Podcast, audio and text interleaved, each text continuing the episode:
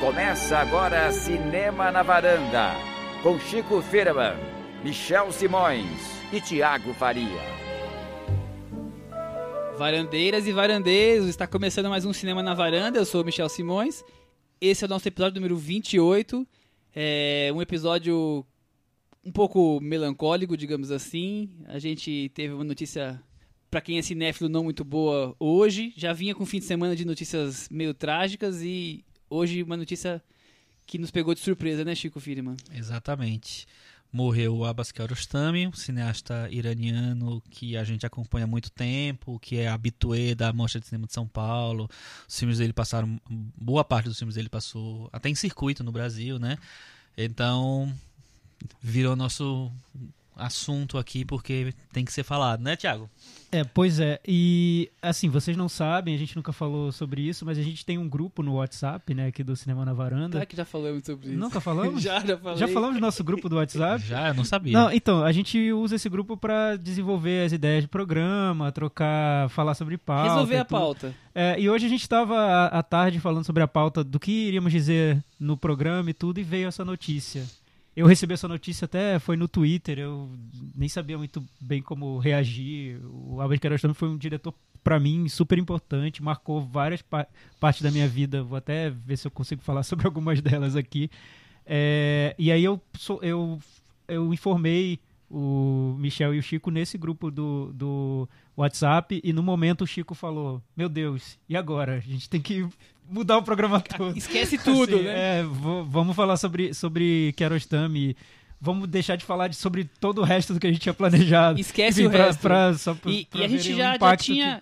Já tinha cogitado falar de Kiarostami quando teve a Sim, mostra sim, esse ano. é. A gente acabou, ah, tem muito assunto essa semana, passa pra outra, E, passa e eu, pra e eu outra. lembro até que a gente, a gente comentou, vamos deixar pra falar sobre ele quando ele lançar o próximo filme, porque aí a gente vai ter um gancho, a gente faz a Exatamente. lista dos nossos Fica uma preferidos. hora falando dele, É, enfim, aí- Infelizmente, é, aconteceu, né? Não deu. E por acaso, por coincidência, mas hoje nós temos um convidado, que é o Aaron Cutler, que também gosta muito de abas, já escreveu muitos textos críticos, tem uma muito conhece muito, muito conhecedor do, do, do diretor iraniano.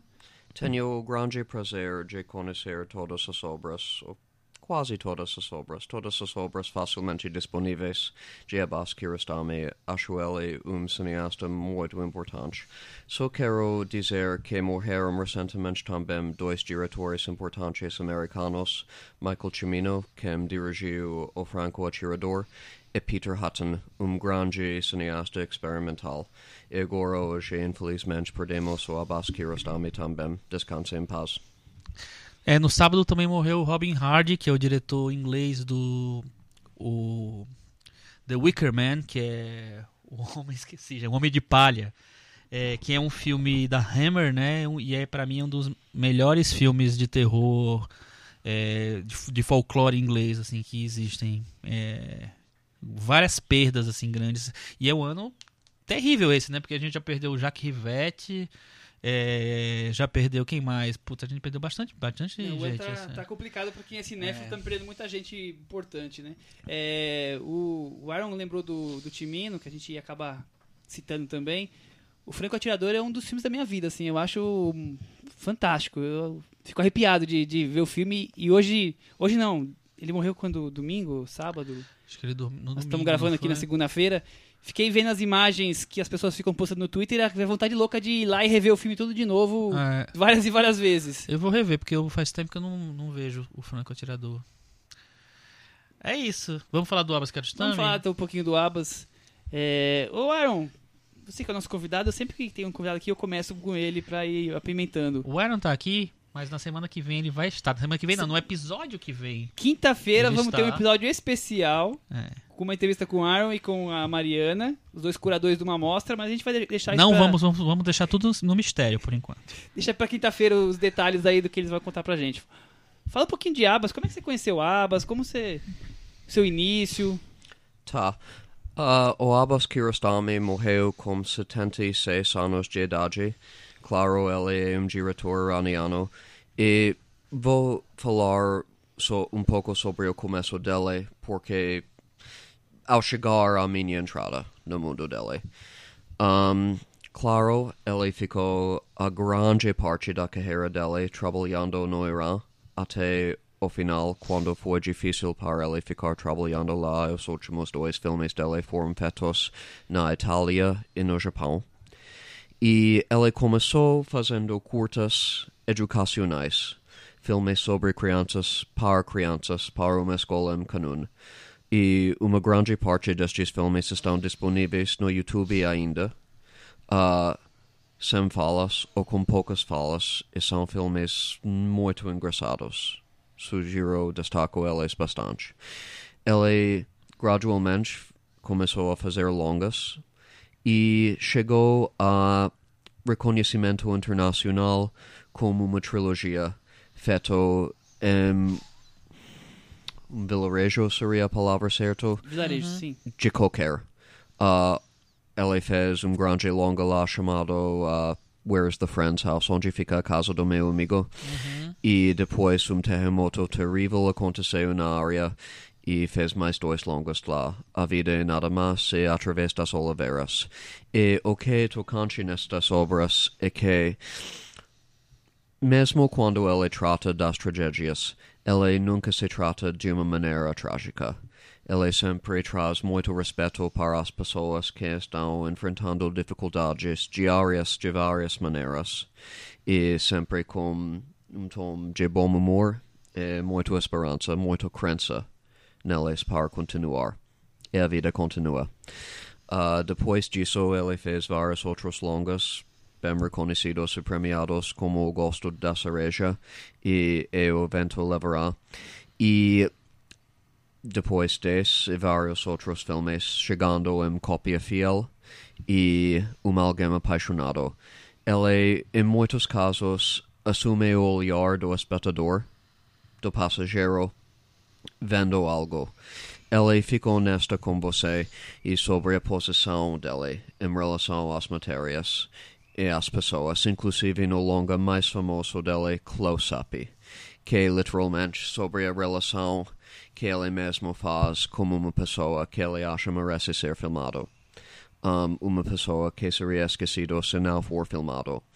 Um, então, é sempre isso. É sempre a pessoa que é interessante, que merece a atenção, que não está O recebendo. personagem que ele vai retratar. Isso, isso, que é uma pessoa, eh, em muitos casos, esquecidos pela sociedade, o próprio olhar dele, e a relação que ele faz com a pessoa, tanto em termos práticos quanto em termos morais, e a relação que você mesmo faz, sempre ficando consciente de sua própria posição enquanto às matérias. Como é que você vai sair da sala pensando mais nas suas próprias relações com seus homens ao seu redor? Isto é sempre uma questão levada pelos filmes de Kiarostami para mim. Bom, o Aaron, agradecer que ele ajudou a gente a contextualizar bem aí a Ah. carreira do, do, do Abbas. E, desculpe, só para responder à pergunta do Chico, o meu primeiro encontro com Kiarostami foi com Cópia Fiel, um filme que ganhou muitos prêmios em Cannes, ah, com Juliette Binoche no papel principal. Mentira, não ganhou muitos, muitos prêmios. Ganhou o prêmio de melhor atriz para Juliette Binoche, mas foi um filme muito bem recebido. Eu vi vários filmes de Kiarostami antes de assistir a este filme, que é em inglês em outro país, e entendi depois que ele estava fazendo o mesmo filme ao longo da carreira dele. Inclusive, Cópia Fiel é uma refilmagem de um filme anterior dele chamado Relatório eh, de 79, se não me engano. E você sempre vê as mesmas temáticas, as mesmas histórias, as mesmas pessoas e os mesmos interesses ao longo dos filmes dele. Isto é muito especial. O, dos principais prêmios que os filmes do Kiarostami ganharam, Gosta de Cereja ganhou Palma de Ouro em Cannes e O Vento nos Levará ganhou Leão de Ouro de Veneza. E aí, Thiago, qual a sua relação aí? Você que disse que cresceu assistindo os filmes do Kiarostami. é, pois é, eu, eu, eu achei, achei muito legal o que o Aaron falou agora sobre a relação do Kiarostami com os personagens. É, eu queria até fazer uma pergunta pra ele. É, Vamos aproveitar que ele é especialista. Sim, exato.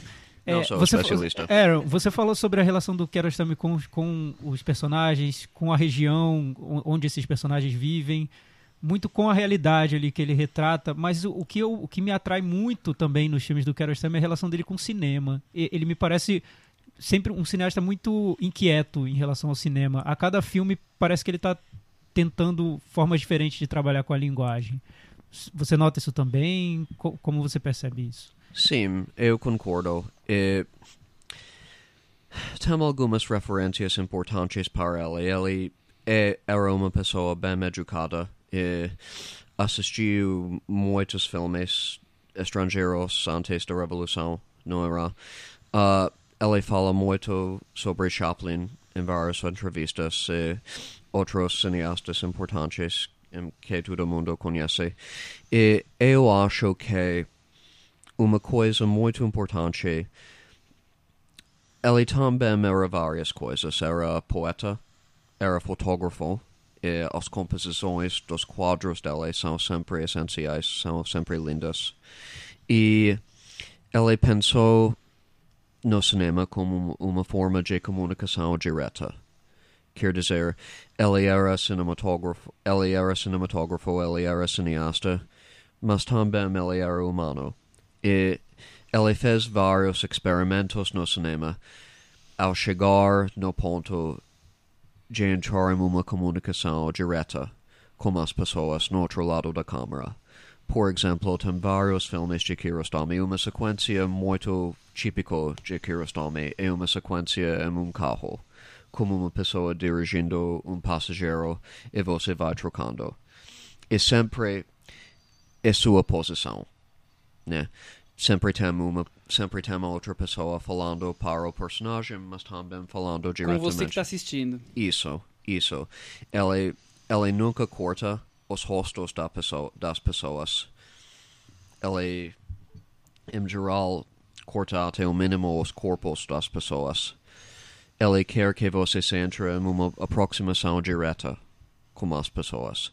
Tem muito a ver com Chaplin, tem muito a ver com outros cineastas. Como é que posso fazer experimentos no interesse de chegar no, no nível mais básico, inclusive como uso de música?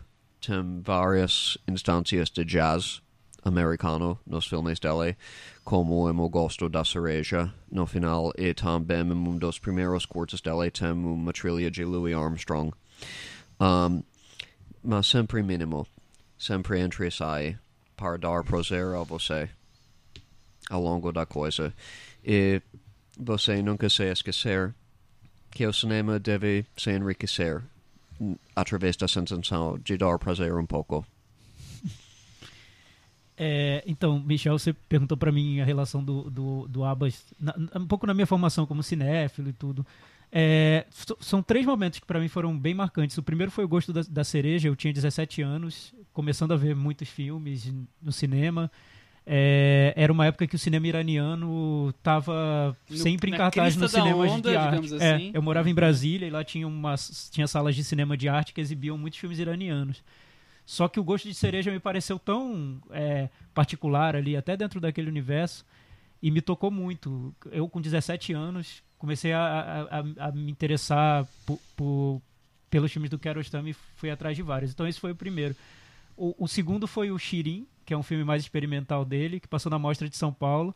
Que o filme todo é, são imagens de pessoas olhando para uma tela, na verdade, olhando para o espectador. Olhando do, pro do filme. teatro e a câmera mostrando o espectador e não a peça. né? Exato. E foi uma sessão Não, o incrível. filme, É um filme? É um filme, É desculpa. um filme, É um base- filme, é um filme baseado em uma obra bem antiga. E a gente Eu- ouve só os, É. os diálogos e, o- e a É, trilha eu, do filme. eu não lembrava É. que era teatro ou filme. Eu, É, que eu até fiz este erro quando eu escrevi uma crítica inicial do filme e alguém me corrigiu depois. Até porque o importante É. não é o que tá passando, né? É. É, o que, é as reações que você tá assistindo. né? É uma tragédia, de certa maneira, é Romeo e Julieta no Irã. Não é?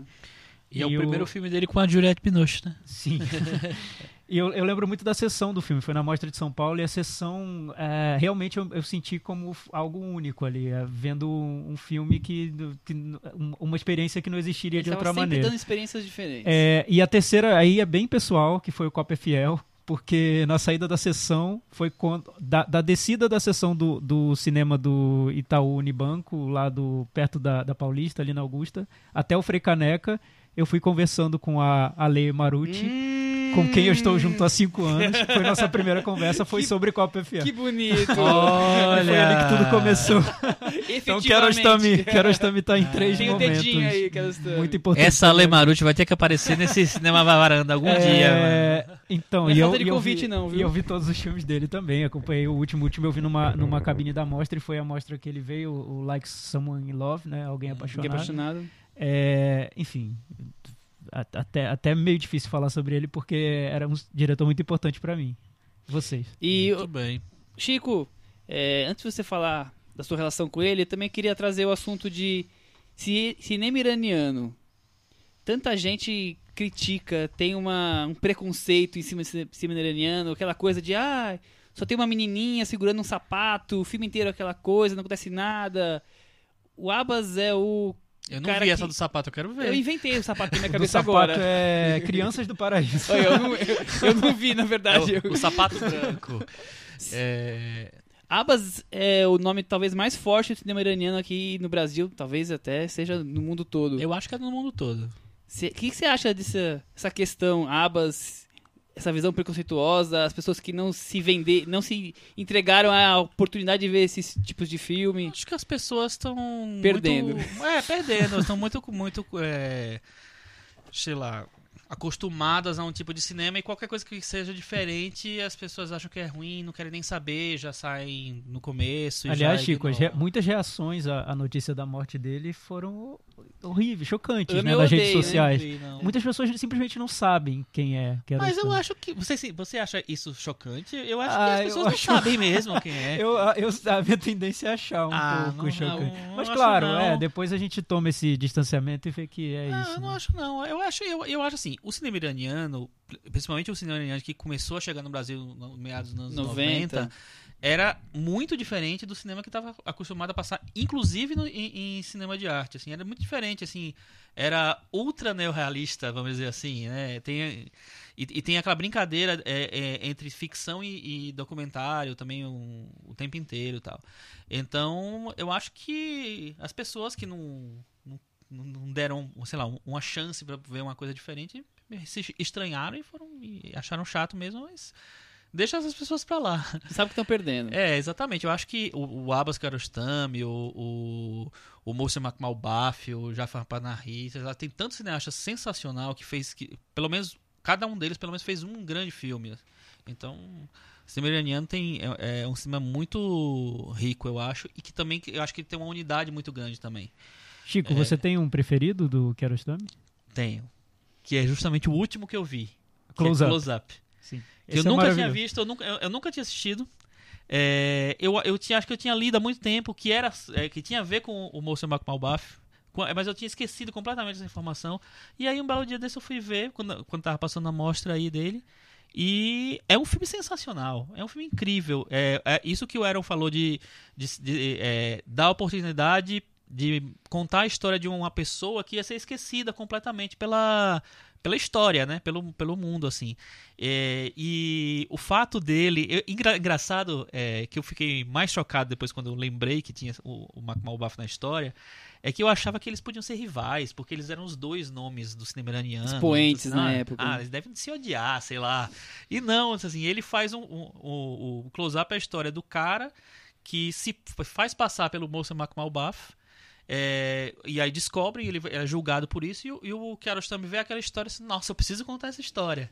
E vai lá e filma o- o julgamento do cara, são cenas reais, e coloca o próprio, o próprio o, é, personagem, protagonista, para fazer ele mesmo, que é uma, uma, uma tendência é, até forte né, no cinema iraniano, é, em, em ficcionalizar a- o resto da história. Assim. Eu acho o Close-Up sensacional, mas eu acho muito bons vários outros filmes do Abbas. É, principalmente o primeiro que eu vi, Através das Oliveiras, também, que eu acho incrível. Enfim, você tem um favorito, Thiago? Ah, são tantos, né?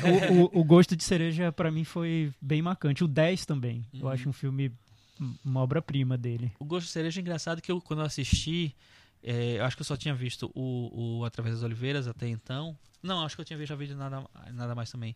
É, e ele é um filme que tem a, a dramaturgia dele é um pouco mais mais tradicional, talvez, né? Então eu, eu percebi isso. Pelo assim, no mas- mútil, né? É, pelo no mútil, é. Mas assim, mais do que, talvez, do que o- o- os outros, assim. E eu disse assim, nossa, ele faz coisas diferentes e faz coisas que se comuni- comunicam É, também. é incrível Eu como ele conseguia fazer essa coisa da inven- reinventar a narrativa, né? E trazer ficção e realidade e fazer do simples algo que a imagem é simples, aparentemente, mas você assistindo, acompanhando aquilo, torna-se uma coisa tão rica, tão tão gigante assim na- na- nas possibilidades de você interpretar aquilo. Eu acho que era de longe a, a característica que mais me chamava atenção nos filmes dele. E você tem um Você favorito, sempre Michel? tenho, eu sempre ia lá e sem esperar o que podia acontecer. O meu favorito dele é o vento não levar, não, o vento, vento nos nos levará. Que eu fiquei assim, sabe, de queixo aberto assistindo. É sobre um- uma equipe de filmagem que vai para um um vilarejo é, para filmar um funeral daquela região e ninguém morre. E eles ficam lá passando dias e dias, entrando na rotina, e o filme consegue mostrar a rotina daquele vilarejo, as pessoas simples, e o celular que toca e a pessoa tem que pegar o carro e ir até o morro, de tão longe que é, que não dá sinal. E vai se misturando a, a- as pessoas ur- mais urbanas com aquela, com aquela gente mais simples, daquele dia a dia de barro, e tão. As crianças tão gentis, tão pueris, assim, eu fiquei assim babando. Mas o primeiro filme dele que eu vi no cinema foi o 10. Ah, tá. Que é. São 10 cenas dentro de um carro. Cada, a cada diálogo só se mostra uma das duas pessoas que estão na conversa, né? Fica focado ou no motorista ou no passageiro e conversa-se sobre a vida. mundo, né? Sobre A tudo que você vida. pode imaginar. E você, Aaron, tem algum preferido? Ah, na verdade, eu gosto de todos. É, inclusive, eu te eu, entendo. eu gosto a linha de pensamento dela. Inclusive nos dois filmes que ele escreveu, cujas histórias ele escreveu para Jafar Panahi, O Balão Branco e Crimson Gold, Crimson É, o Ouro Carmim. Ouro Carmim. Oro Carmim. Ele ajudou Panahi bastante no começo da carreira dele. Ele fez isto para outros jovens cineastas também. Não era? Ele é importante por isso também. É, Ele não só fazia o cinema dele, né? Ele promovia o cinema iraniano como um todo. né? O Aaron, você que entrevistou o Kiarostami, conta um pouquinho mais aí como é que foi as entrevistas, o que, que você. que ele te contou. Ah, depois da Cris. Bom, ah, talvez seja óbvio que sou norte-americano. Um, eu entrevistei Kiarostami duas vezes em inglês. Ah, o primeiro foi em 2010, ah, sobre cópia fiel e as ligações de cópia fiel com os filmes anteriores dele. E, a seg- Ele assume que Cópia Fiel é uma refilmagem? ele ficou surpreendido com o pensamento. Ele não, ele me falou que não sabia, que não tinha pensado nisso, mas concordou. Um, e a segunda vez, uh, se me lembro certo, foi assim. Um, e na segunda vez foi 2012 aqui em São Paulo sobre uma alguém apaixonado. Um, ele me pareceu uma pessoa gentil, fácil de lidar. Um, a primeira vez foi com.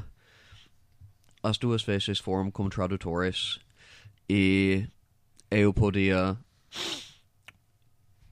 transcrever tudo e imprimir quase tudo. Ele não queria ver de volta depois, ele não queria ver as respostas dele porque não foi apenas uma entrevista, foi uma instância, foi um encontro, como todos os filmes dele são. E sou grato a ele por isso, para me dar não uma entrevista, mas dois encontros. Hum, que legal, hein? Muito bom. É isso, né? Nos despedimos de vários cineastas muito importantes É uma, uma nos tristeza, últimos dias, né? mas vamos seguindo o jogo. E. A gente não pode esquecer que a gente entrou aqui no ritmo, foi falando, falando do Abas, mas tem cantinho do ouvinte essa semana. Tem, tem claro. cantinho do é ouvinte. verdade. A gente, Então, a gente tá lembra- ve- só- foi proposital, sabe? A gente mudou a estrutura narrativa do, do episódio A gente só porque fez era uma do coisa Abas. abas, Isso. entendi, Só, entendi. só lembrando que teremos mais do Aaron na quinta-feira, no próximo episódio. Essa semana nós vamos ter dois episódios, né? Isso. Semana, semana especial, já que temos um convidado especial. Quinta-feira tem outro episódio com alguns filmes e também com com Aaron contando da, da mostra Tom Anderson, que vai estrear em São Paulo essa semana. Bem legal. É, no cantinho do ouvinte, é, vocês já sabem como funciona, né? Só deixar o comentário lá no nosso site, que é cinemanavaranda.com. O primeiro comentário eu sempre leio. É, os outros eu escolho aqui alguns para ler. Então corram lá para deixar o primeiro comentário. E escrevam bem nos próximos. Isso. É, o primeiro comentário dessa semana foi do Henrique Miura, que tá sempre. Henrique Olha, Miura! voltou! Nosso ouvinte 1.0. 0.0. É, 0.01. É, ele de- e o comentário dele é, é o primeiro, então por isso eu vou ler, mas foi super, foi singelo o comentário, né? Ele falou: belo episódio, lembrando que ele tá falando sobre o episódio do filme do Jezanque. É, É o episódio anterior. Se separam, episódio Aham. anterior. É, e também nós falamos sobre. É, Sobre Independence, Independence Day. Day. isso. Nossa, que Independence Day. você esqueceu porque era um filme pra ser esquecido mesmo. É, ele falou o seguinte: de belo, belo episódio, difícil bater o 25 e 26, que eu Nossa! sinceramente não sei quais são, é, que foram primorosos, mas vocês conseguem extrair sempre coisas boas toda semana. Legal, Henrique. O 25 Obrigado foi o LGBT e o 26 foi do. do, do filme, na- Cinema Nacional. E logo depois a Paula Ferraz veio e comentou: Ah, eu queria ter sido a primeira a escrever. Então, mas eu li, viu, Paula? Foi esse o comentário. Mas Nossa, esse é tá- o comentário é, da Paula? Pô, viu Paula, só? É. es- escreve direito, né? Não dá. É, te- temos um, um comentário aqui do Gustavo Menezes, ele elogiando o Adisley Queiroz, ainda voltando à história do, do cinema brasileiro, né?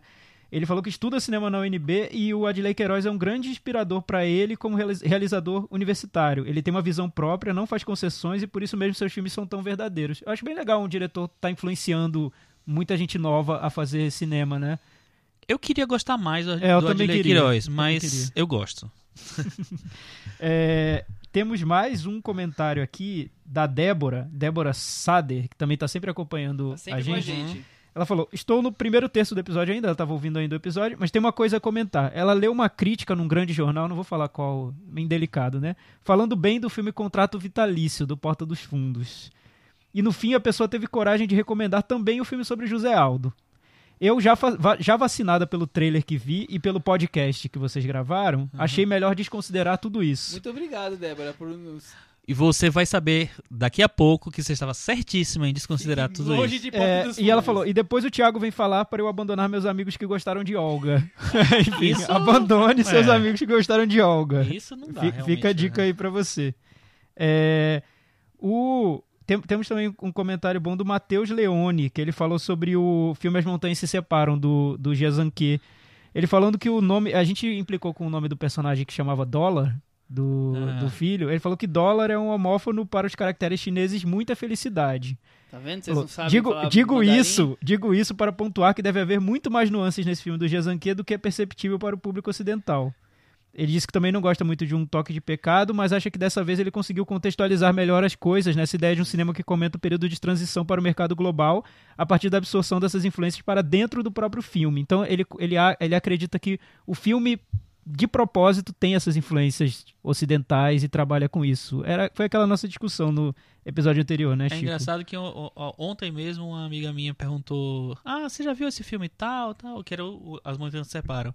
Você acha que vale a pena é, ver? Tá- Fiquei tão interessada na história tal, não sei o que lá. Aí eu falei pra ela: é, é, Você não ia falar toda a nossa discussão, porque aí não ia. Eu, eu- todo o filme do Jezan aqui eu acho que merece ser visto, mas acho que ela devia ter começado por outros. E o Eduardo Roberto, pra fechar aqui o cantinho do ouvinte de hoje, ele falou o seguinte: Não assisti a nenhum filme do Jezanque, depois dos comentários e opiniões de vocês, dificilmente verei, pois percebi que o cinema dele tem uma temática que não me atrai. É Por justo. isso prefiro episódios sobre filmes, pois ajudam a formar opiniões e tomar decisões. Ele estava comparando com os episódios Os que a gente de- faz sobre um filme ou aqueles tops. episódios com tops de listas e tudo. Ele prefere quando a gente fala sobre um filme, porque ajuda ele a tomar decisões, Mas se ele gente- vai ver ou não. as- as- geralmente a gente faz os, os tops. É, a gente tenta mesclar, né? filme, A gente né? tenta mesclar um No fundo, a pouquinho. gente faz de tudo que assim agrada gre- gregos e troianos. Eu vou só fazer um adendo ao cantinho do ouvinte, porque a minha mãe mandou pra Opa, mim no olha WhatsApp só. dizendo que foi no cinema hoje. Ela falou assim: eu, Ju, que é a minha sobrinha, Biel, que é o meu sobrinho, e a Maria, que é minha irmã, fomos ao cinema. Maria e Biel assistindo Procurando Dory. Eu e Ju, e Ju assistimos Independence Day. Gostei muito. Tá. Então Minha tá, mãe tá gostou bom. muito de Independence Day, gente. Ela É podia isso. desenvolver, porque aposto que vai vir um argumento bem interessante aqui pro. Eu acho que pro ela deve ser anti-americana, quer ver Tá, que ela tudo quer ver tudo destruir, é, quer que o é mundo isso. se exploda. Deve ser isso. É, exato. É, então, esse foi o Cantinho do Ouvinte. Deixe os comentários lá no, no cinemanavaranda.com. A gente também está no Facebook. Estamos no iTunes. Comentem lá, é, escrevam resenhas, deem notas pra gente. Cinco estrelas. De preferência, notas altas. É, estamos no Twitter também. É, e agora, sobre o que vamos, fa- vamos falar, Michel? Bom, vamos falar então de A Academia das Musas? Finalmente. A pedidos de Chico O Firman. Chico tá duas semanas Ele tá aqui pedindo. dentro Ele dele. já conseguiu incluir o filme nas recomendações da Você semana passada. gostou do Eu filme. gostei muito do então, Não vem, não. Bom, Academia das Musas, o filme do espanhol José Luis Guerin. Teremos sinopse, Michel? Teremos sinopse. Que bom. Sinopse do É assim que a gente Michel. quer. Meu Deus. Os ouvintes clamam É. por suas sinopses. Eu não vi um Michel. comentário pedindo Eu sinopse. vi, eu vi até hoje. comentários. Temos comentários. Vamos que a sinopse dessa vez ficou meio grande. A Academia das Musas é um grupo de estudo ministrado por um professor de filologia sobre a relação de grandes autores com as musas de suas obras literárias. Em sua casa, sua mulher desconfia da abordagem pedagógica do curso, desencadeando assim um universo de possibilidades pedagógicas e pessoais entre professor, profe- esposa, alunas e tudo mais. Essa foi a sinopse mais curiosa do Michel todos Gostei, os tempos. gostei. Foi, acho que ele tá desenvolvendo essa arte da sinopse, né, Michel? É. A gente pode fazer uma colagem depois e fazer um podcast só de sinopse. Fazer um, um vídeo Melhor não, dessa melhor com as não. sinopses do Michel. Vamos deixar que as tiradinhas do Thiago são melhores. Tá bom. Michel, você- o, que, o que você achou do filme? Não, você, vou- você, de- você gosta, você gosta muito do filme anterior dele, que é o. Não é exatamente o anterior, é o Na Cidade de Silvia, não, não? não gosto muito do filme anterior Não, dele. Michel. Eu não sou dos mais fãs, não. Mas eu vou deixar pro Chico, que tá desesperado há duas semanas, com o filme entalado na Tá bom. garganta, querendo falar. Va- Vamos lá, Chico. Traz aí, Chico. Por que, que você adorou? É um filme maravilhoso. Traz aí, opinião. Chico. Olha, tá vendo? Já vai me desmerecendo a minha opinião, cara. Eu assisti o filme é, na, no Festival do Rio do ano passado. Ele passou lá no Festival do Rio. É, ele passou em Locarno em 2015, né? Bom. É, citar. e, e ele. E eu fiquei muito impressionado com o filme, porque eu tinha assistido Na Cidade de Silvia, que é um filme que. Tem pouco diálogo, né? Tem, nem, nem lembro Nem tem diálogo, diálogo. é, nem lembro se tem diálogo, exatamente. É um filme que é muito silencioso. E esse filme, pelo contrário, ele é blá blá blá o tempo inteiro. Ele é um filme de oratória, de fala, de ideias. É, e eu achei incrível a discussão que ele lança sobre é, o que é o amor e o que é, e como é, a, a literatura e a, e a arte em si de uma maneira geral é, criou a concepção que nós temos de amor.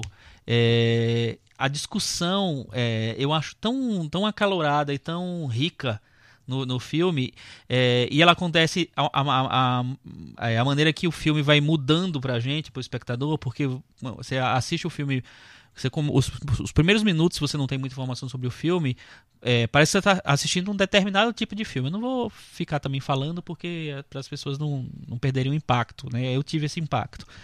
E depois ele vai se revelando, é, vai revelando camadas de ficção na, na, na- naquilo ali que é, é, se revelaram para mim junto com, com, essa, com essa, essa discussão de, e esse pensamento do, da, da- de como se costura o, é, o conceito de amor.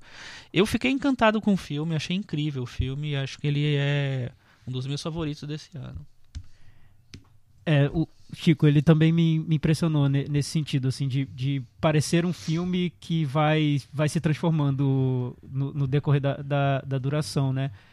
O, que eu, o que eu noto, Chico, não sei se, se você percebeu isso também, ou, ou se isso te, te impactou, é que o filme está sempre opondo, é, por exemplo, o discurso do, do professor, que o personagem que aparece nos, sei lá, nos primeiros 15 minutos falando, ou 10 minutos ou 15 falando diante de, um, de uma classe, o discurso dele, a ação dele no dia a dia. É, e, e dentro dessa primeira camada tem uma outra que é opor o que ele ensina à realidade daquelas pessoas que estão vivendo, daquelas mulheres que vivem na, na, naquela academia, né? É, e também o que seria o, o conceito de tudo que ele está falando e como aquilo se revela na, na prática. Enfim, o filme está sempre, tá sempre opondo é, o, o, O gesto, discurso é, o agir, discurso, é, assim. assim, e, e depois num- numa, numa outra camada que seria o, o discurso daquele professor, a fala e o gesto, como, como ele, ele aparenta ser enquanto ele está falando. E tem até uma sequência muito é, curiosa no filme que ele suprime o som né, do, do diálogo. Eu não, não vou dizer quando isso acontece, mas ele suprime o som e aquilo provoca um impacto porque a gente está ali acompanhando tanto, tanto o diálogo no filme inteiro que quando ele tira aquele diálogo e você fica só com gestos dos personagens, aquilo ganha uma força diferente. É um choque, né? É, Uhum. é, e, e- e acho, eu não, não sei se é exatamente isso- que acontece, mas depois de mostrar uma, uma sequência longa dentro de, da, do, de uma classe, né, de uma sala de aula, o filme faz um corte e mostra uma cena através de um, de uma, de um vidro, né? Uhum. E, e aquela, aquela imagem provoca um, um- choque tão grande quando a gente lembra da anterior, quando ela contrasta com aquela anterior, que a anterior é tão simples, tão realista, e essa outra tem aquela um- uma dimensão do, da luz pass- passando pelo vidro e o reflexo, e que é. Eu, eu, eu achei impressionante. Achei um filme. Que depois singular se repete mesmo. um pouco também na cena do carro, né? Sim, na, do sim. conversa dentro do carro. Eu acho que é interessante. Eu ia falar isso é, que você citou, porque essa, é, Vira, vira quase uma, uma das, um dos cenários do filme, né? Essa, essa É, coisa da é um imagem trabalho de refletida no vidro ali, É. ou, ou através do vidro. é um trabalho de fotografia muito discreto, mas assim, muito marcante, porque é você não tem como não perceber que tem uma Tem alguma coisa, coisa ali. ali atrapalhando a visão. E, e a- é uma composição que, sei lá, deixa mais complexo um negócio que parecia tão simples, que é talvez o que ele esteja querendo dizer no discurso do filme também.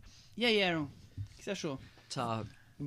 Eu vi o filme e primeiro para todos os ouvintes quero dizer que mesmo se você acha que vai gostar ou não, se tiver curiosidade qualquer sobre o filme, tente ver ele hoje, porque talvez na quinta ele não estará em cartaz mais. É um destes filmes, como muitos filmes em cartaz, que ficam para pouco tempo, se a gente não vê. Sim, é verdade. Tem tá passando acho que um ou dois horários só.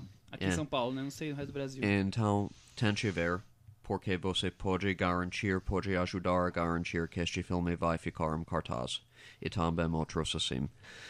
Bom, eu achei o aspecto mais interessante do... É o primeiro filme de Garan que vi. Tenho muita curiosidade sobre os outros. E... Um, ele faz documentários em geral, né, para quem viu os outros filmes dele, mas sempre documentários que mistura os elementos de ficção. O que me pareceu neste filme que as pessoas estavam apresentando versões deles, que eram atores e eles mesmos ao mesmo tempo. Interpretando eles mesmos, mas não necessariamente a vida real deles. Sim, por exemplo, uh, talvez não tenham relações amorosas entre estas pessoas específicas na vida real, mas eles têm no filme porque criou uma história. Sim.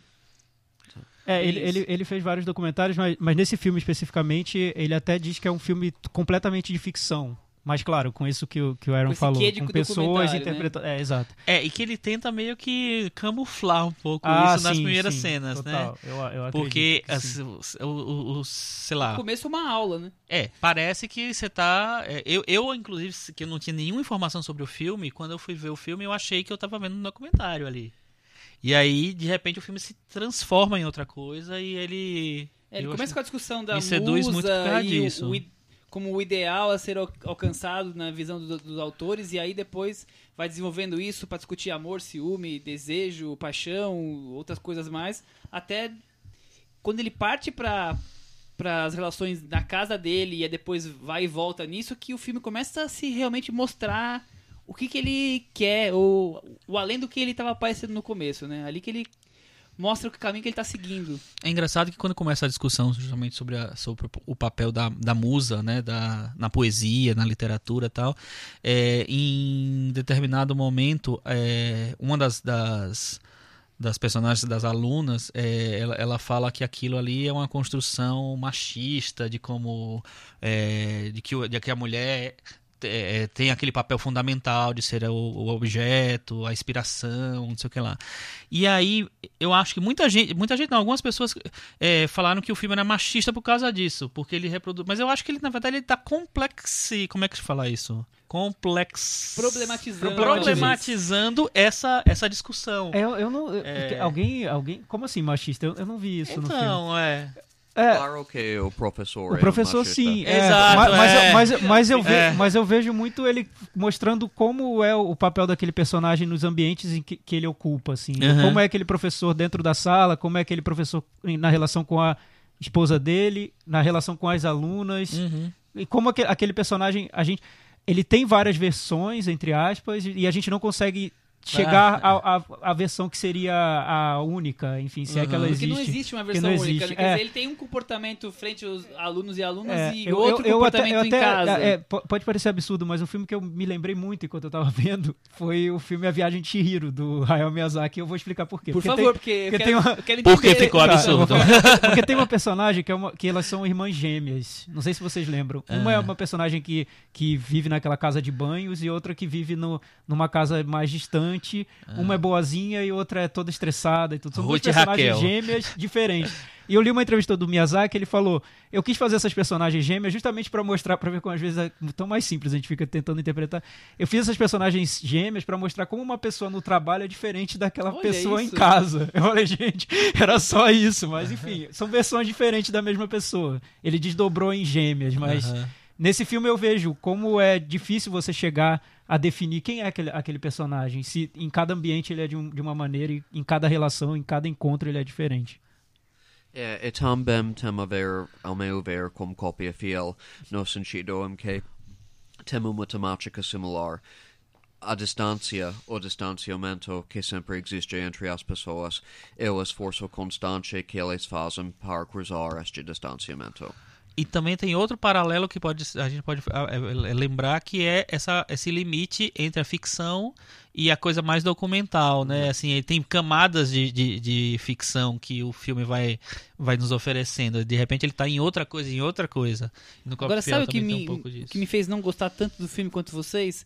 Eu achei que o filme vai um, vai canalizando para um caminho e aí tem o, a cena final do, do diálogo. Não vou entrar em detalhes para não ter spoiler nenhum, mas eh, eu acho que ele dá um desfecho final muito fechadinho. Ah, Eu queria algo mais é. livre, mais aberto, porque o filme inteiro tá discutindo tantas opiniões e questões, quer dizer, cada um tem a sua, vai se expressando, que o filme depois ele vai fechando como se fosse num roteiro, e no final tem um roteiro que fecha com a história ali. mas, papum. mas, eu- mas eu achei curioso o filme ter um caminho mais clássico pro final. É, é, é, É é curioso, arriscado, né? É arriscado, porque acho que o que, o que se espera muito do filme é algo muito mais aberto, muito mais hermético, e, e ele, vai, e ele bu- busca um outro caminho que eu acho. Impre, é, mim era imprevisível. Exatamente Eu o não- oposto eu do que não- eu, eu é, não eu, eu gostei não tanto esperava aquilo. Eu não esperava. E quando aparece a cena chave, que, você, que eu, eu não vou dizer, não vamos dar spoilers, mas enfim. Eu Senão pensei, naquele momento eu pensei, eu não acredito que ele vai, a essa altura do filme, tentar isso. E eu acho que se resolve tão bem, que é um, um encontro entre duas personagens do filme. Eu acho que se resolve tão bem ali, enfim. Pra mim, o filme funciona muito. E eu acho que ele funciona muito também porque tem um elenco sensacional, ah, né? sim, muito bom. É Assim, é, é- e é difícil ter esse nível de interpretação num filme é, em que ele meio que Tão se, se diz- Documentário, É, e aparentemente. que, e que é tão despido de várias coisas, sei lá. Eu acho que o- os atores têm um papel fundamental nesse filme. Eu ah, não acho esta cena o final do filme. Acho que, que o filme tem um final depois disso, no mesmo sentido em que, sem spoiler talvez, espero, ah, quando você vai para uma peça no teatro, a peça não acaba como o último diálogo. Vou dizer isto. É. não foi um spoiler, não pode ficar tranquilo. O Aaron, o Aaron deixou de um jeito Tá- que se você tá tá, quase ouvindo, vai tão querer assistir Exato, agora. tá quase tão cifrado Quase quanto o filme. tá? é. Você vai ter, vai, vai correndo pro cinema ver o filme. Deveriam, pelo menos porque, sem dúvida, é um filme interessante. Vamos pro acaba. Meta Varanda? Vamos pro Meta Varanda. Não acaba como o último diálogo, acaba como a última imagem. Vou dizer isto. Mas é, é, é Você exato. tem toda a razão. Sim, tem toda a razão. Tem toda a razão. Meta Varanda. Chico, qual sua nota para Academia das Musas? Nove. Tiago Faria. A minha nota é 8. Aaron Cutler. Seis, mas amanhã talvez seja outro número. Parece o Chico. Esse é do seu time, Michel. O Aaron tá comigo. A minha nota também é 6. Com isso, a gente ficou, ele ficou com 73 na, no Meta Varanda, que é uma nota bem alta para os padrões. Acho baixa. Baixa. E a gente joga da varanda ou deixa ele Não, na varanda? 73 Não. ficou com Ficou na louvor. varanda, ficou. A nossa média é alta. Nossa média é bem pra baixo, né, normalmente. É, bom, vamos então pro nosso último assunto, Vamos. é, que é talvez Quem mais... teve essa ideia, hein, Michel? Eu não vou entrar nesse detalhe, eu não- vou dar nomes aqui, só Eu- posso dizer que não fui eu. Nem eu. Então sobra. Bem. É, a gente começou a falar sobre cinema nacional, a gente fez um, um episódio quase inteiro sobre esse Inteiro? assunto. Inteiro, Inteiro? né? É inteiro sobre cinema Inteiro. nacional, que a gente falou sobre o filme A do José Aldo. José Aldo, Big Jato, Big Jato. fez o top 10 dos filmes nacionais dos anos 2000, ele é o episódio número 26. Ah, não foi inteiro, teve Paulina no meio ali. Mas Paulina. A Paulina. Paulina, desculpa. E, E- mas Paulina tem um. Uma produção brasileiro. brasileira. E naquele episódio a gente falou muito sobre esses filmes brasileiros chegando ao público e a dificuldade que muitos deles tinham para chegar a essa, a essa plateia mais numerosa, né? É, e agora, essa semana, a gente teve o lançamento do filme, primeiro filme do Porta dos Fundos, que é o grupo de humor mais popular da internet Você pode ter no certeza Brasil. que quem tá ouvindo o podcast sabe o que é Porta dos Fundos. Exato, é, eu contextualizei pra minha mãe, que às vezes ouve e não sabe quem é a Porta dos Fundos. É, eles têm E um pra canal mim do aqui, a YouTube- gostou de que Independence de. Eles têm um canal do YouTube, no YouTube, que tem 12 milhões de inscritos, é o canal mais com o maior número de inscritos do Brasil. É, se você Estamos chegando somar. lá, estamos chegando não, nele já, se hein? você somar todas as visualizações Quase. do. do, do- eu, eu ia falar sobre isso, Michel. Ah, você bom, pegou então minha, desculpa, minha deixa. Desculpa, eu Se cortei. você somar todas as visualizações do- de- dos vídeos deles de- do YouTube, que tem mais ou menos 3, 4 minutos de duração, você chega mais ou menos no- na quantidade de cliques do Cinema na Varanda, Ah, que é sim, sem dúvida. 8 bilhões. 8 bilhões de pessoas ouvindo Cinema na Varanda. Pois é, é isso. Quase. É isso aí. Quase. Então, é- é, eles são super populares na internet e agora eles estão levando esse humor de internet pro cinema, esse humor do YouTube. No Brasil, a gente tem uma tradição de filmes da televisão pro cinema, por exemplo, acho que o melhor exemplo é, são os filmes dos Trapalhões, né, Chico? Que eram um fenômeno da TV e foram pro cinema.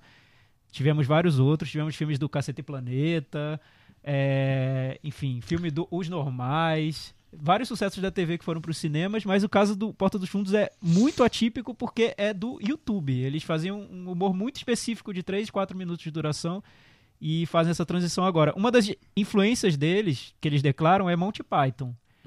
Mas não dá pra dizer, porque Monty Python não fazia. Eles não faziam vídeos pro YouTube. É. Não chegaram a. Vamos pular essa influência. É, eu acho que essa Mas é, influência, é uma ficou influência bem declarada. no plano das ideias. É, enfim. Eles estão fazendo essa transição para um filme que, aliás, é um filme sobre cinema. É Tá um filme sobre ali. fazer um filme, sobre um dia. Eu vou deixar a sinopse pro Michel, eu não quero roubar Ah, essa, essa poxa. cena dele. Qual é a sinopse, Michel? Michel. Agora realmente eu tô interessado na sinopse. Vamos lá. Durante uma festa de comemoração por um prêmio ganho em Cannes, de um ator e um diretor brasileiros, é, eles, os dois, ficam tão animados que assinam num guardanapo um contrato vitalício para fazerem sempre filmes juntos. Acontece que o diretor, naquela mesma noite, é sequestrado por extraterrestres que vivem no centro da Terra.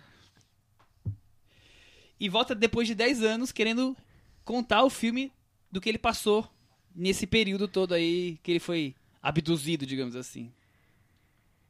Eu E achei aí? muito spoiler ficaram com a essa boca sinopse. aberta, gente. É que eu achei muito spoiler essa, sinopse. Mas, Mas, é, é uma bobagem tão grande que deixa eu contar. é, tudo bem. Tudo bem, porque na verdade, olha, vou ser sincero, eu não tava esperando muito do filme do Porta dos Fundos, porque eu nem sou muito fã do Porta dos Fundos. Era a primeira coisa que eu ia perguntar pra vocês. Vocês gostam de Porta dos Fundos? Vocês acompanham o canal Eu, dele? eu não, eu não acho sou que- grande fã, eu não sou não. grande fã, mas eu, Mas eu acho que mas ele- funciona pra internet. Não, é, eu- é, é um, é um. Eles conseguiram. Por isso o- os- tem os números de, de sucesso, compartilhamento, visualizações, enfim, eles são um grande sucesso. Eles conseguiram criar um formato que é muito. está muito em sintonia com o comportamento nas redes sociais, que é o for- formato de fácil compartilhamento. É curto, tem a ver com geralmente com o assunto do momento. Não, você recebe no WhatsApp. Você recebe no dizer, seu, é- no seu que é WhatsApp, leve. você recebe no Facebook, você compartilha para o seu amigo rapidamente e é aquilo. E então o poder de que dizem de viralização é altíssimo. Levar isso para o cinema, eu já não sei se é, é- parece simples, né? O, o filme é, eles fazem sucesso no YouTube com os sketches de humor e o filme. Eu não acho que seja tão simples essa transição, nem tão automática, nem tão natural. Eu não sei se seria necessário fazer um filme do para validar o Porta dos Fundos. Eles existem ali naquele formato deles e fazendo muito sucesso, né? Levar isso pro cinema é muito mais complicado, trabalhoso do que E parece. eles podiam ter aproveitado, já que eles estão tão, talvez, inventivos no, no, na internet, e levado criatividade pro cinema. Mas eles fizeram, na verdade, o contrário, né? Fizeram uma, uma, uma coisinha bem básica de comédia física, digamos assim. Chico, Não acharam? você, o que, que você achou dessa transição? hein, Chico? Uma porcaria. Não, Na verdade. desenvolva muito- mais um pouquinho. Achei muito ruim. Achei que eu, eu acho que ele tem, eles têm momentos bem legais na internet. É, me fizeram rir algumas vezes. Tal. Eu não acompanho sempre Porta dos Fundos. Eu não deve ter visto uns 30 vídeos deles de, de É, que bom, porque 1900. eu acho que eu vi uns três. É, enfim, mas eu- alguns dele eu- deles eu gosto, tal, sei lá, mas enfim, o formato me cansou, terminei parando de ver. Mas aí eu fui achando que podia render um negócio interessante, porque eu acho que os, eles têm um certo talento, acho que eles são comediantes decentes, vamos dizer assim. Só que eu não vi nenhum esforço ali de, de, de nada, na verdade, assim. Eu acho o, o roteiro uma coisa que você escreve com 13 anos, sabe? 12, vamos dizer. 11. Bem isso, né? Muito. Acho muito infantil, acho muito bobo. Acho que é uma piada que poderia, sei lá, durar talvez um- o tempo de um vídeo do, do Porta dos Fundos da internet, 3, 4, 5 minutos. É, mas que não sustenta uma hora e meia ou mais de filme, não lembro quanto, qual é a duração do filme. É, eu fiquei muito impressionado em como é ruim o filme. E eu não queria estar dizendo aqui, eu queria que fosse bom, porque assim. Enfim, é um, é um filme brasileiro, é, um, é uma turma legal. A gente assim. quer ver sempre coisa boa, eu, né? espero, eu espero, espero que faça sucesso, mas assim, esse filme não, eu espero que seja, que seja- um fracasso, porque ele é muito ruim. Muito ruim, muito ruim. Em todos os aspectos. Eu não vi nada bom ali. É, Chico. Não sei o que falar. dessa, É, Thiago perdeu o tá. rebolado. É, o, o que, o, que, o que eu achei curioso no filme, eu, eu também acho ruim, eu não, não, não gostei do filme, mas é, eu, eu, eu achei interessante saber como eles levariam essa, essa maneira de, de filmar, esse olhar do YouTube para o cinema. E, me- e me impressionou muito como eles simplesmente fazem um- uma transposição disso para a tela grande. É um filme com muitos planos fechados. Eu nunca vi tanto plano fechado. Eu tava sufocado no Não meio tem uma do filme. linguagem cinematográfica ali não tem, nenhuma, não tem, zero. não, eles não pensam em linguagem, não chegam a isso, não pensam em encenação, não, dão- não dão uma, uma cara pro filme. Mas você sabe, pra mim, o que mais é, é- é impressionante é que eu acho os episódios dele, tudo bem, são episódios de 3, 4 minutos. Eh, acho que bem roteirizados, com atos diferentes. Nesse formato pequeno, funciona, funciona bastante mesmo, porque tem um começo, meio e fim, Mas as Chico, coisas se tá, amarram. Chico, eu, eu entendo. Mas você, você falando sobre, sobre roteiro e, e- Hum. e- e sobre trama, mas pensando em imagem, eu acho que tem uma imagem que eles conseguiram desenvolver pro- pensando no YouTube, que é a telinha pequena para você ver no seu celular, Hum. para você ver no Facebook. E eles não pensam a imagem do cinema. Eu nem sei se eles se interessam Eles- por essa imagem Eles não de cinema. entenderam que É, não, dá, não dá pra fazer a não mesma sei, coisa. não sei, nem sei se eles querem. E, e o jeito como o filme vê o cinema é um filme sobre cinema. Ele vê o cinema de uma maneira que é quase com desprezo pelo cinema. Mas eu, eu, eu acho que tudo faz parte da grande piada que não funcionou. Que é a piada do cara que foi abduzido pelos moradores do centro da Terra, lá, os alienígenas e tal. É uma coisa, pô, faz uma brincadeira dessa com dois minutos, acaba, faz outra coisa. Não, é, tudo isso eu acho que, que não funciona porque a ideia do filme ela ficou presa num negocinho que não dura, não dura, É, não É, passa. a, a caricatura é Não sai. exagerada em todos os pontos. Os personagens coadjuvantes são totalmente caricatos. A ideia não É, de- mas assim, nenhum mas momento. assim, eu, eu, não, eu não sei. Eu, eu, eu vou, vou discordar um pouco sobre a ideia assim, do filme, porque eu acho que a ideia, se partisse só dessa ideia, e tem até filmes parecidos eu, que eu do lembro. Monty Python. É, porque a ideia, de, a ideia de um diretor totalmente enlouquecido e que diz que veio de uma outra dimensão e que quer fazer um filme e que consegue fazer porque uma equipe se junta a ele e levam esse projeto do filme e vamos, e só tem um personagem personagem que seria o personagem São da, da, da trama, que é interpretado pelo Fábio Porchat, e ele é obrigado a fazer esse filme. É possível fazer uma comédia com essa trama em longa-metragem, eu não vejo um problema. O, o que me incomoda mais é como eles fazem, a maneira como eles levam isso no, no cinema. É, é- eu acho de uma pobreza total de imagem, de ideia, de transformar isso, isso, isso num filme.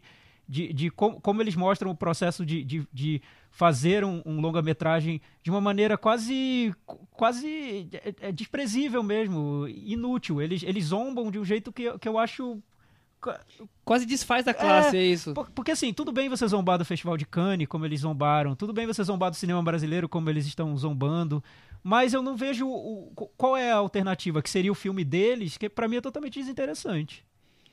E, e, aí eles tentam fazer uma subtrama. É.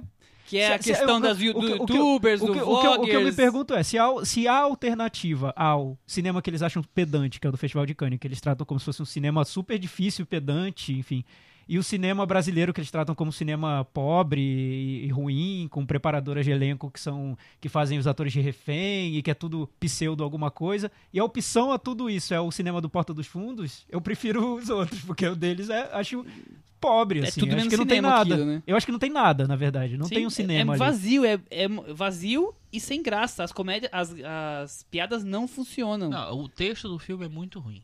Começa aí. Eu fico é... preocupado com o as pessoas veem 8 bilhões de vezes o Porta dos Fundos. Será que é esse humor aí desse filme? Porque eu só vi 3 ou 4 Não, mas, mas, eu, mas eu acho que um humor para 3 minutos é muito diferente de um humor para cinema. É tu.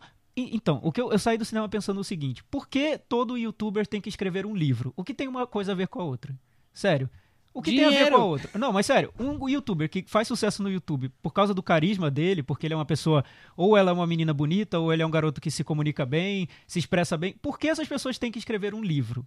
Eu não acho que tenha a ver uma coisa com a outra. Agora, por que tem que fazer um filme? Eu não sei. É uma pergunta que para mim fica sem resposta. Nós vamos ter o um filme da Kéfera.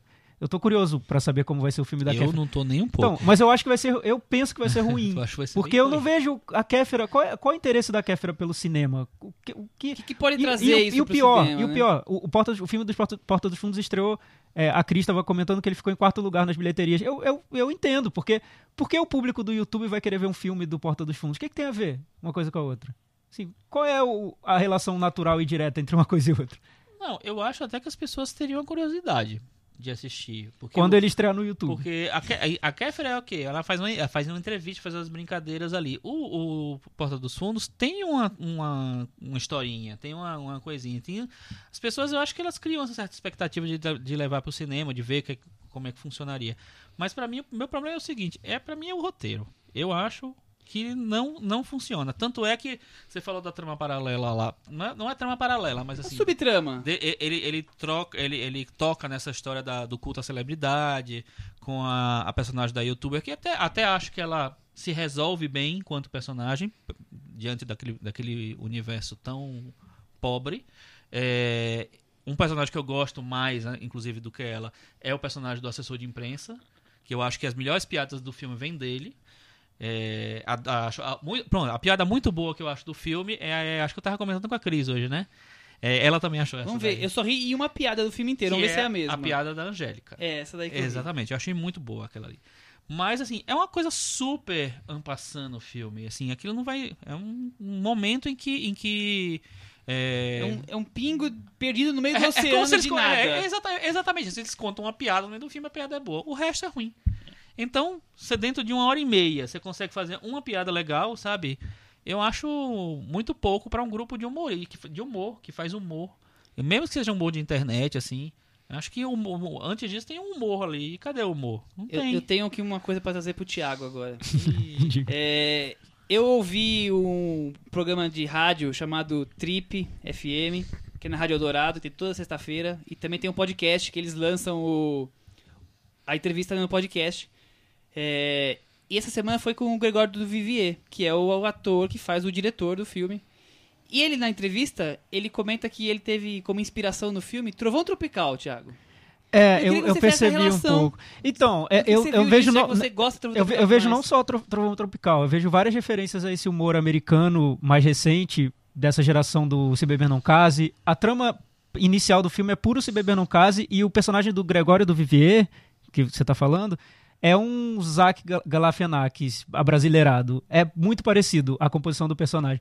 E a trama tem muito esse, essa história do Se Beber Não Case. Tem uma grande festa, acontece algo e depois temos a, a ressaca dessa festa, que é são as consequências que esse personagem sofre. O, o Gregório do Viveira é o Zach Galafianakis e o, e o Fábio Porchat é o Ed Helms. É, é a mesma coisa. Mas enfim, é, tem a estrutura dessas comédias americanas. Então o problema é que não tem o É, Bradley Cooper. Tá, é, é, é, eu não vi o Bradley Cooper. Tem, tem, tem a estrutura dessas comédias, Trovão Tropical é uma delas, do. sei lá, várias outras tem, tem, tem referências, mas. Michel, eu vou voltar a isso, porque eu realmente acho que o problema do filme não tá no roteiro, nem na trama. Nossa, pra mim tá. Eu acho que se eles compararem a, a, a- como é a fi- feito a concepção visual do, do- da narrativa desses filmes de comédia americanos e comparar com a da Porta dos Fundos, eles vão ver que, qual é o- a diferença entre, entre os filmes. Existe um, um pensamento de, de cinema nessas comédias americanas que às vezes é até mais sofisticado do que parece, assim. Existe um, um cinema pensado ali. E no Porta dos Fundos, eu não sei nem se existe cinema no filme. É, é muito banal, é muito é muito plano Mas- fechado atrás de plano fechado, tiveram- estúdio e, e, e é isso. E acabou. Não, não, não, não vejo nada inventivo no filme. Surgiu a ideia que surge, que é o roteiro e a espinha dorsal, e acharam que eles iam colocar um monte de piada ali e a coisa ia surgir e não, não Sim, flui. e, e- e o que eu percebi é como se fosse, vamos usar a estrutura que a gente usa pra fazer um vídeo do, do Porta dos Fundos de três minutos e vamos fazer o longa. Mas, mas não é um alongo. É, não É. sei se, se não é é um, um vídeo alongado, né? Ele não estrutura. funciona como um vídeo alongado porque ele não tem piadas que funcionem, que, que, que Eu não, peguem, eu, não né? vi na- eu não vi nenhuma sequência é, pensada de- que não fosse dentro de um, de um estúdio super simplório ali. Geralmente é a casa do personagem do, do Fábio Porchat. É, acho que tem uma cena que é dentro de um avião, é, a outra é dentro de uma sala. E, o filme tenta resolver todos os problemas que, sei lá, de orçamento, não sei, fazendo plano fechado e. E tem o estúdio também. e tem o estúdio Onde do é filme, onde do é filme. feito o filme. Pra mim, essas cenas. Nossa. É deplorável. Queria morrer assim, nessa- nessa humor cena. baixo, de, de, de, Não, de porque- baixo nível. Não, sabe o que eu acho? Assim, eu, eu acho que. Primeiro eu vou falar que tem uma ingenuidade, depois eu vou falar pra lá porque eu acho que não tem. É, parece uma, um- uma ingenuidade fazer essa, essa brincadeira boba do cara que é sequestrado, que volta com cabelão, com a barbona. Não E aqui- roupa. E aí os filmes. é, e aí vai fazer o filme e o filme tem um cenário todo mambembe, todo super cenário mesmo. Parece um filme dos Trapalhões dos anos, sabe, 70 e tal. É, parece ingênuo. E ele, e eu acho que eles tentam vender por isso, que é uma coisa engraçadinha, boba, divertida, mas não é. É, só que não- a ingenuidade. é, Não, não existe ingenuidade ali, porque, por exemplo, o Ian SBF, que é o, o diretor, do diretor. filme, que é um diretor do Porta dos Fundos também, não sei se é o único diretor, mas é um dos diretores é, do- do- dos vídeos. do- membro da internet. equipe. É, exatamente. Ele já tinha feito alguns filmes antes, e o filme anterior dele, que é com o Fábio Porchat também, é, chama Entre Abelhas, estreou em circuito e tal. E ele é totalmente diferente. Ele não quer ser uma comédia, ele quer ser uma coisa mais agridoce, mais, sabe, mais melancólica e tal. É, acho que funciona em algum, em algum nível, mas não, não acho que não me agrada no, no conjunto. Só que ali é um filme que tem planos que você vê são pensados pro cinema. é, ali Ah, tem eu, um. eu, tem eu, eu tava outra- curioso, eu, eu não vi esse filme, Chico. Eu tava curioso, porque eu É queria saber como ele resolve esse filme. É Que, interessante. que foi, assim. até um- foi até elogiado. É, ele Muita não gente é um gosta. filme perfeito, nem um filme assim. não, eu não, eu não, um queria, eu não quero saber se, não queria saber se é perfeito. Eu queria saber se ele usa, Mas- vai além do, do, de um vai, feijão com arroz vai. muito Ele usa muito alguns básico, elementos né? do, do Porta dos Fundos de humor e tal, mas o, o humor não é o principal. É, é aquela coisa do. é, não sei se eu consigo comparar com algum filme agora. Não, é, enfim, essa coisa de, de não ter o humor como, como uma, uma, um fim, eu acho que dá, que dá para ele uma possibilidade mais de, de criar, de inventar. E eu acho que cinematograficamente ele é mais bem construído. É, Então, assim, não dá pra dizer que o cara que fez esse filme, que tem um- uma coisa mais pensada, mais elaborada, fez o outro filme porque é ingênuo, entendeu? Ele já tinha feito outro. Então, ele não, não tá começando do zero, ele não é a primeira vez ele errou. Ele errou porque quis. Entendeu? Eu acho. é ótimo. Enfim. Vamos pro Meta Varanda? Vamos lá. E aí, Chico, qual a sua nota? Sempre tá conversando comigo, você, né? É, Eu gosto, eu gosto de conversar com você. Eu vou dar nota zero pra ele. Nota zero, Chico. Ah, mano. Vou dar, não, tudo bem, vou dar nota 1 por Tá. causa da Angélica. Pronto. Isso. E o Thiago? Eu vou dar nota 2. Nota 2. eu vou dar nota 1. Com isso, nosso querido contrato vitalício tem 13 como média no nosso metavaranda. É uma das mais baixas do ano, não, Michel? Eu tô vendo aqui, é a mais baixa de A todas. mais baixa do ano? O Zé Aldo melhor do que Ah, o não. Dos Fundos. É, mais, é pior do que o Zé Aldo, não? Eu Será? acho, eu acho. É. Bom, é isso daí. A gente vai terminando o programa hoje. Você tem alguma recomendação, Chico? Tiago? Não, não tenho. Aaron, tem alguma recomendação? Bom, primeiro, que vocês, todos vocês ouvintes, escutam na quinta, porque eu e a Mariana Shellard estaremos aqui falando sobre a mostra cuja curadoria fizemos, que se chama Hollywood ILM, o cinema investigativo de Tom Anderson, que também tem produção de Ana Moé e realização do Centro Cultural São Paulo, do Circuito Municipal de Cultura e da Prefeitura de São Paulo. A mostra vai passar no Centro Cultural São Paulo entre os dias 8 e 17 de julho, junto com a presença do diretor, que estará presente para um debate no dia 14. E, na quinta, junto comigo e com a Mariana Shellard, todos vocês podem escutar mais sobre este evento e todos os eventos da mostra, na verdade. E agradecer, e agradeço a vocês. É um ótimo programa que vocês têm. Obrigado, foi um prazer Obrigado. Foi um prazer, Aaron. Foi muito legal conversar. Bom, então ele já deu a dica. Semana que vem. Semana que vem não. Quinta-feira agora nós temos um programa especial.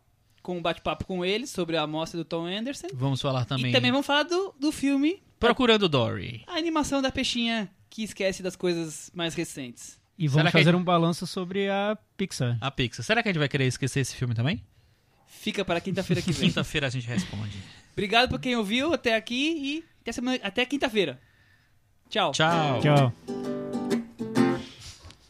Meu amor, eu já não amo mais você. Esse namoro já acabou há muito tempo e só você não percebeu.